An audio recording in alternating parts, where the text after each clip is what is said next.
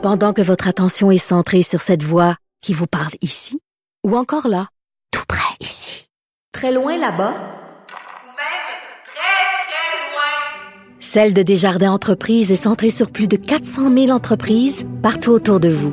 Depuis plus de 120 ans, nos équipes dédiées accompagnent les entrepreneurs d'ici à chaque étape pour qu'ils puissent rester centrés sur ce qui compte, la croissance de leur entreprise.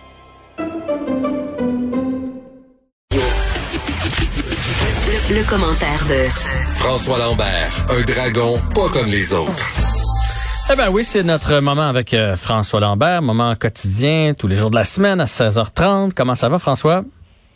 Ben, ça va bien. Écoute, hein, j'ai presque cru que tu t'en allais dire c'est notre moment préféré. ben oui, ça, je l'ai pas, je l'ai pensé, mais tu sais, je trouvais ça Je plate pour mes autres chroniqueurs. Je, je le sais, mais j'ai comme entendu ça. T'entends mon subconscient, tu vois?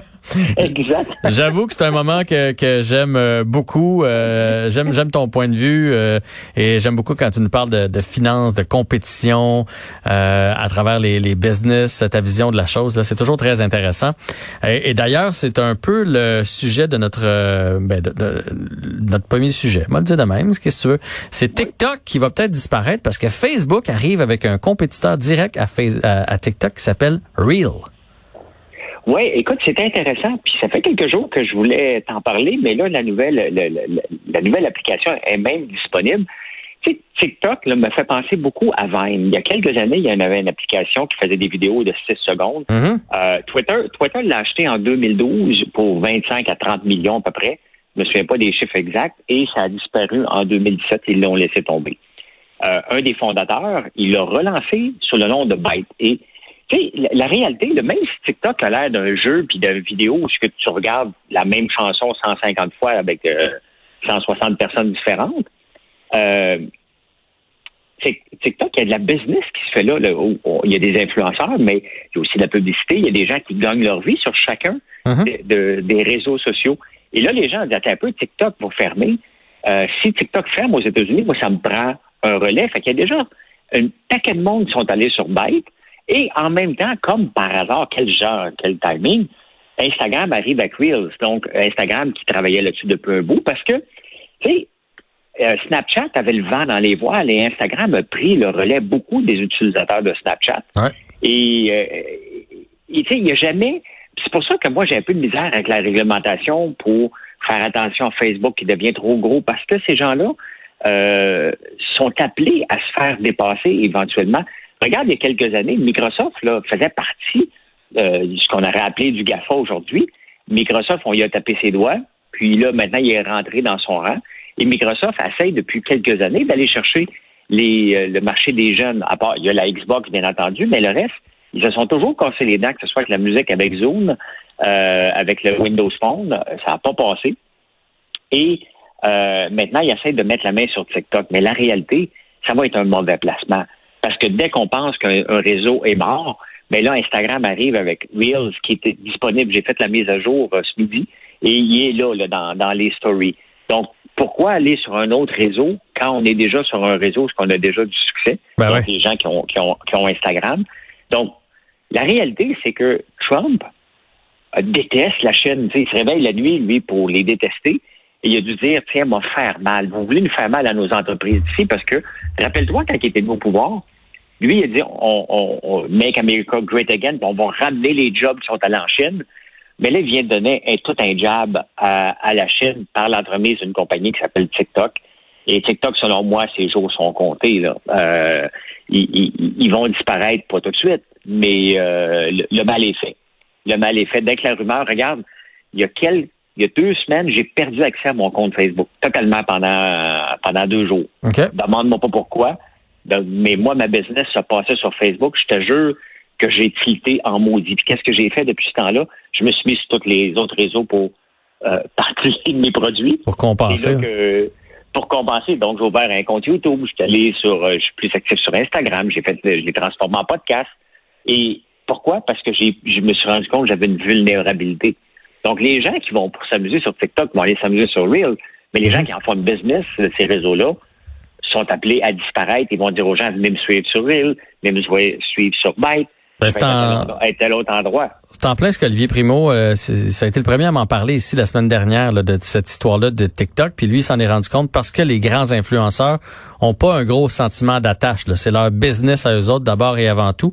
Et aussitôt qu'ils ont entendu là, que ça se pourrait que TikTok soit banni des États-Unis, ils ils ont pas essayé de, de lever un bouclier pour dire ça n'a pas de bon sens. là. Tout ce qu'ils ont pensé à faire, c'est OK, je- euh, dire à leurs utilisateurs, je viens de m'ouvrir un autre compte, je suis rendu sur cette plateforme-là, venez me rejoindre. Ils ont passé de un à l'autre dans le temps de le dire. Ben, c'est ça. Puis le danger, donc, est-ce que euh, Microsoft va l'acheter avec ces risques-là? Lorsqu'on achète une compagnie, il y a la partie euh, de vérification diligente, la due diligente. Tu regardes les chiffres. Là, tu regardes le potentiel. Et euh, il y a toujours une partie, lorsqu'on achète, qui est, qui subséquente à la vente. Tu vas dire, OK, si on atteint tel chiffre, tel chiffre, tel chiffre, tu vas avoir les milliards qui vont suivre. Parce que dans ce cas ici, on parle de milliards, bien entendu. Mais la réalité, c'est que euh, TikTok en Chine va continuer à exister avec du code et il va y avoir d'autres codes pour TikTok aux États-Unis. Juste ça ne fait pas de sens et je ne pense pas que Microsoft doit aller de l'avant avec ça. Le mal est fait. Trump a gagné son pari de leur donner un bon jab.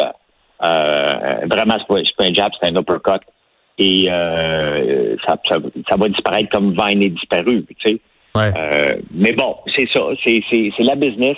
Et il, en- il, il- il est pas capable de gagner autrement, fait qu'il a décidé de faire mal. Parce que, tu sais, sa raison à Trump, il dit j'ai le droit. OK?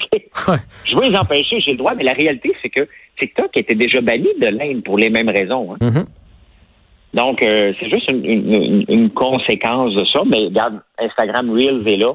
On va voir toutes sortes de stories apparaître très, très, très. C'est pas ce soir. Ça va être demain. C'est, c'est, c'est- le, le mal est fait. That's it. Parlons maintenant des euh, climats de travail toxiques. Euh, on en a entendu parler avec euh, Julie Payette, entre autres, mais ça se passe Oui. dans bien des compagnies et on dirait que ça a donné un, un élan. là. Les gens se, se, se manifestent, se dénoncent, puis c'est une bonne nouvelle. Oui, mais tu sais, le problème, Jean-François, et ça, ça me, ça me surprend parce que, tu sais, la raison pourquoi les syndicats ont vu le jour, c'était justement parce qu'il y avait de l'exploitation euh, physique et abusive des gens dans, dans- dans- dans- dans les années 30 puis des années 50. Ouais. Et aujourd'hui, euh, parce qu'on travaille pour une grande entreprise, regarde Steve Jobs, on n'en parle plus. Aujourd'hui, Steve Jobs, là, il, il serait, il serait mettre dehors d'Apple avec son comportement. Et pourtant, euh, on- on- on capote sur Steve Jobs, on capote pour ce qu'il a fait Ouais. pour- avec la technologie. Mais il faisait moi, quoi euh, Il faisait quoi? Ouais, c'est ça. Moi, j'ai pas lu le livre. Qu'est-ce qu'il faisait avec ses employés pour avoir un climat de Ah, il- travail toxique? Il criait après tout le monde. Il respectait pas personne. Et il les faisait travailler jour et nuit. Ce gars-là, à l'ère d'aujourd'hui, Steve Jobs, Apple est dans de sérieux troubles. D'ailleurs, j'ai arrêté, Hmm. moi, Steve Jobs, après, euh, après la centième page. J'ai fait comme, OK, ce gars-là me, me pue au nez. Euh, Ah, ouais. Il m'inspire pas.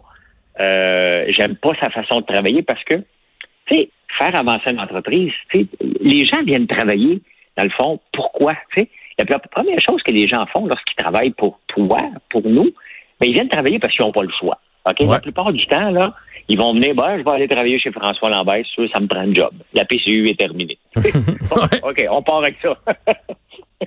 Et après ça, un coup que l'employé est rendu chez nous, ça y appartient plus à l'employé de rester dans l'entreprise. C'est le rôle de l'entrepreneur, du président et de tout le monde qui ont un poste de cadre et des collègues de travail de s'assurer qu'ils sont des leaders pour qu'ils aient le goût de travailler.